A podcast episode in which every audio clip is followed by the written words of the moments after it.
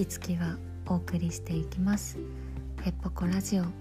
今日もよろしくお願いします。えっと今日はなんだ私の所属してる病院のえっと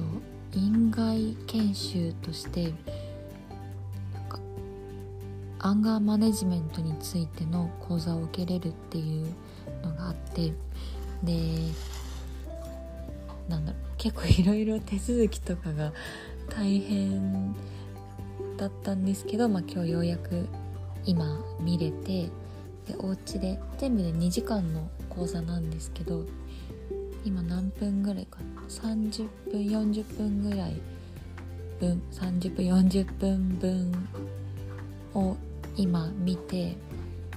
まあ、全体の3分の1見終わったぐらいですけどもうすごいねなんか学びがあったので共有したいなと。私のアウトプットに お付き合いくださいませ。だからそもそも私がアンガーマネジメントに興味あったのがなんだろう私結構怒りっぽくなっちゃってここ数年ぐらいここ56年67年ぐらい怒りっぽくなっちゃって、まあ、結構明確な理由は私の中でこれかなっていうのはあるんですけどなんか特定の人に対してだけ怒りっぽいんですよ。すごく近しい人。私のことを嫌いにならないだろうなって私が認識してる人に対してすごい怒りっぽくてなんかそういう、まあ、例えば家族とか付き合ってる男の子とか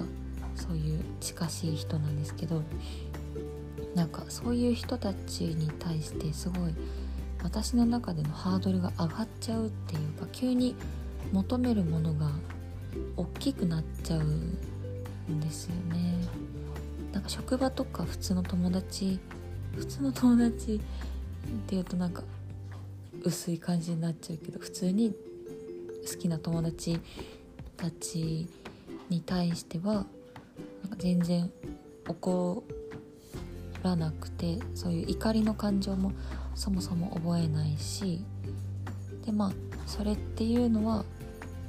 多分求めるものがそんなに大きくないっていうのもあるし多分自己防衛自分を守るために逆に怒らないみたいなところがあるんですね。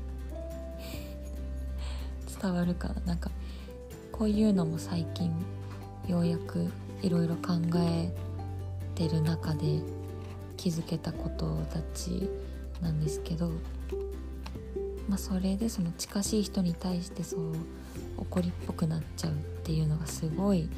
嫌で嫌でしょうがなくてでもうずっとどうすればいいかなっていうのを考えてたんですけど最近いろいろ本読んだりしてた中ででちょうどたまたまその講座の案内を見つけてでそう今日ようやく3分の1見れたわけなんですけどなんかそもそもそのアンガーマネジメント協会かな？そこが定義してるのはアンガーマネジメントっていうのは起こらないことっていうわけではなくて怒りで後悔しないことっていう風になんだろう意味付けをしているみたいで例えばその怒りの後悔って起こら起こらなければよかったとか怒ればよかったとかそういうのをなくすっていうのがアンガーマネジメントみたいですね。なんか怒る必要のある場面では怒っていいし怒らない必要がある時には怒らないっていう。そういうちゃんとコントロールできること。でアンガーマネジメントっていうのはトレーニングのことだからみんなトレーニングすればできるようになるよっていう。一番小さくて5歳ぐらいの子からこのトレーニングができるみたいで。なんかすごい初っ端から勇気づけられたっていうか私もちゃんと頑張ってちゃんとアンガーマネジメントできるようになれるんだって安心できて嬉しかったですね。うん、で怒りっていうのはなんか感情怒りっていう感情には機能があってそれは防衛自己防衛ですね。何かから身を守るためにみんな怒ってる。自尊感情とか自分の価値とかそういうのを守るためにみんな怒ってるっていうのも改めてなんか言葉にしてもらって目の前で例えば患者さんとかバイトの時のお客さんとかそういう人たちが怒ってる時に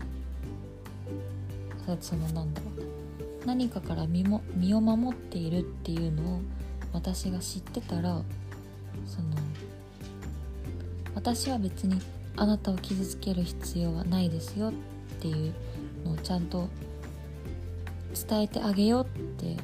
思えるなと思ってでそれがちゃんとその相手の方の安心につながって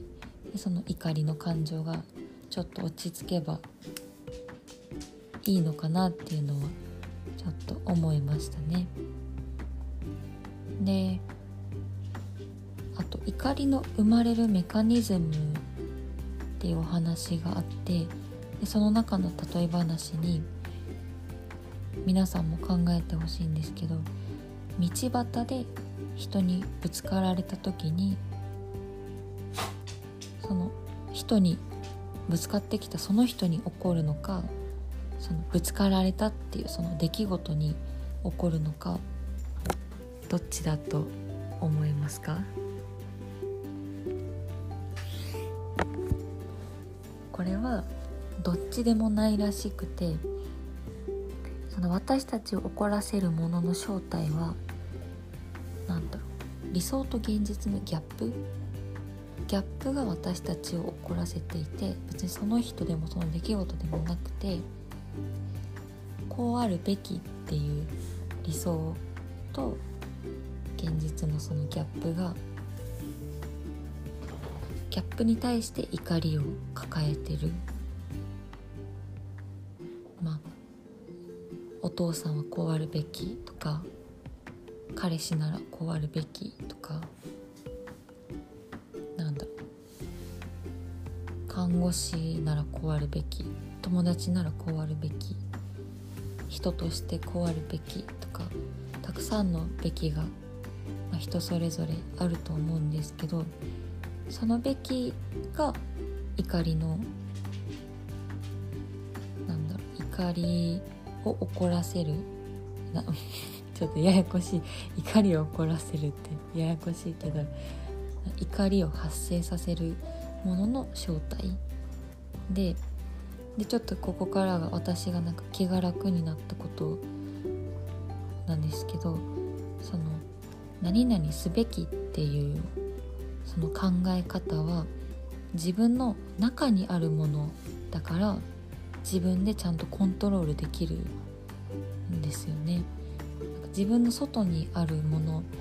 他の人の行動とか他の人の考え方とかは私にもうどうすることもできないからもうやきもきするしかないけど自分の中の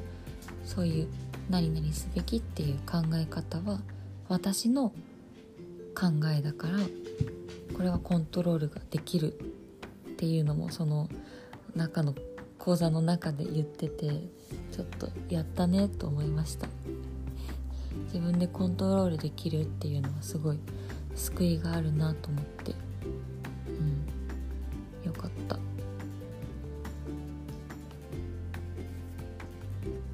あとなんだろう。えこれ結構ベラベラ喋っていいかな。ちょっとたくさんアウトプットさせてくださいね。なんかマッチをマッチじゃないか。あマッチか。あライター。ライターを想像してほしいんですけどその怒りの生まれるメカニズムを考える時にライターがすごいイメージしやすくてそのボッてつくあの炎が怒りだとしてでこのカチャッカチャっていうあの火打ち石火打ち石は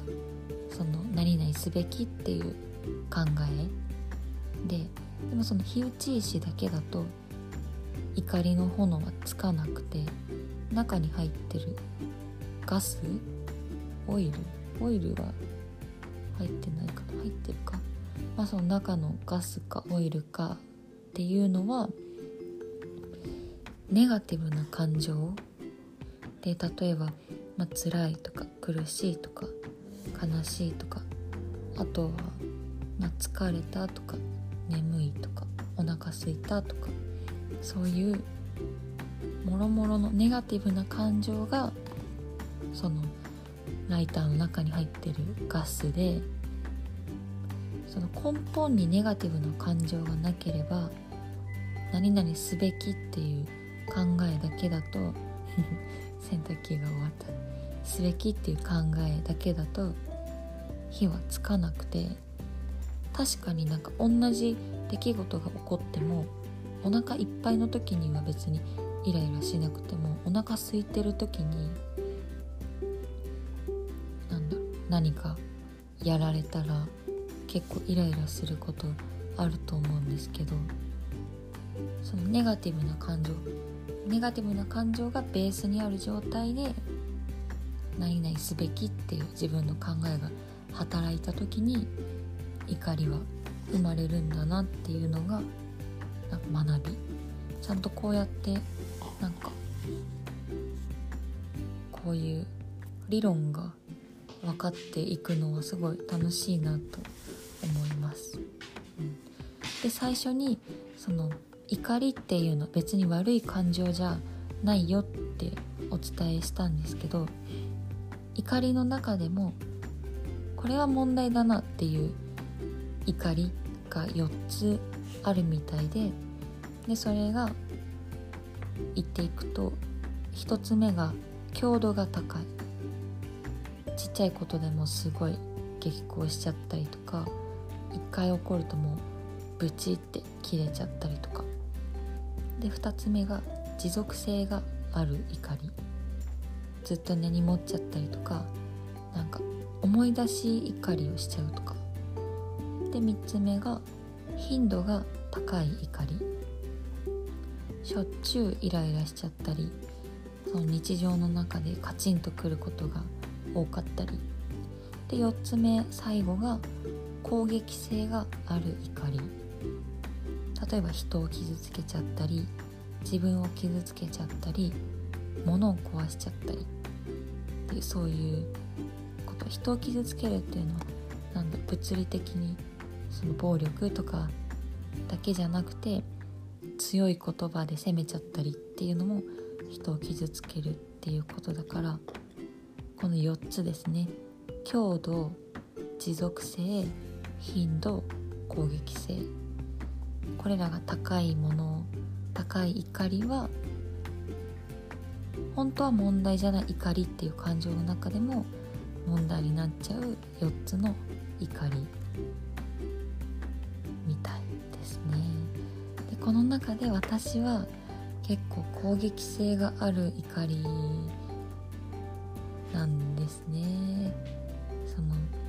近しい人に対して結構ね傷つけちゃう。強い言葉を使っちゃうからそれはいけないなと思って。でその攻撃性がある怒りはどうすればいいのかっていうのもその講座の中で話してくれてて。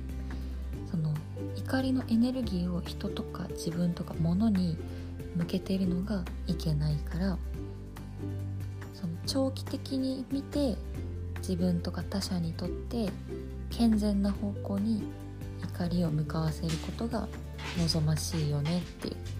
すごい難しいことなんですけどなんだ怒りの感情は、モチベーションとかエネルギー、まあ、悔しい悔しいは怒りとはちょっとでも似てるか。そういうモチベーションとかエネルギーにもなるから自分が達成したい課題とか目標に向けてちゃんと建設的にそっちに怒りのエネルギーを向かわせるっていうことが大事。それができると素晴らしい。けど難しい。うん難しいよね。難しいけどでも今そうやって人とか自分に向けちゃってるこの怒りをそうやって目標とかなんだなりたい理想なりたい未来に向ける向けてのエネルギーに変えられたらそれはすごいことだなと思ってなんか私はワクワクできたからちょっとマジで行動変容頑張りたいと思います。もうね本当にね今の自分がそんな好きじゃないからちょっと頑張りたい。アンガーマネジメント。ちょっと今日はね40分ぐらい見たのでまた明日明後日続きを見てまた共有するかもしれませんがお付き合いありがとうございました。どうかなみんなにもちょっとでも伝わってなんかみんなもなんかイライラするって本当なんか他の人にも悪いなんだろう空気を悪いなんだろう影響を与えちゃうし自分の心もなんか黒くなっちゃう気がしてすっごい嫌なんですけどちょっとねそういうのを直してみんなもなんかそういうので悩んでることもしあったら今日喋ったことがちょっとでも力になればいいなと思います。はい。今日は私は明日のお弁当を詰めて髪の毛を乾かして洗濯物を干してあとなんだろう。ちょっと中国語を勉強して歯を磨いて寝ようと思います。あもう9時40分だ。9時40分10時半ぐらいにはお布団に入れればいいかなと思います。今日も聞いてくださってありがとうございました。おやすみなさい。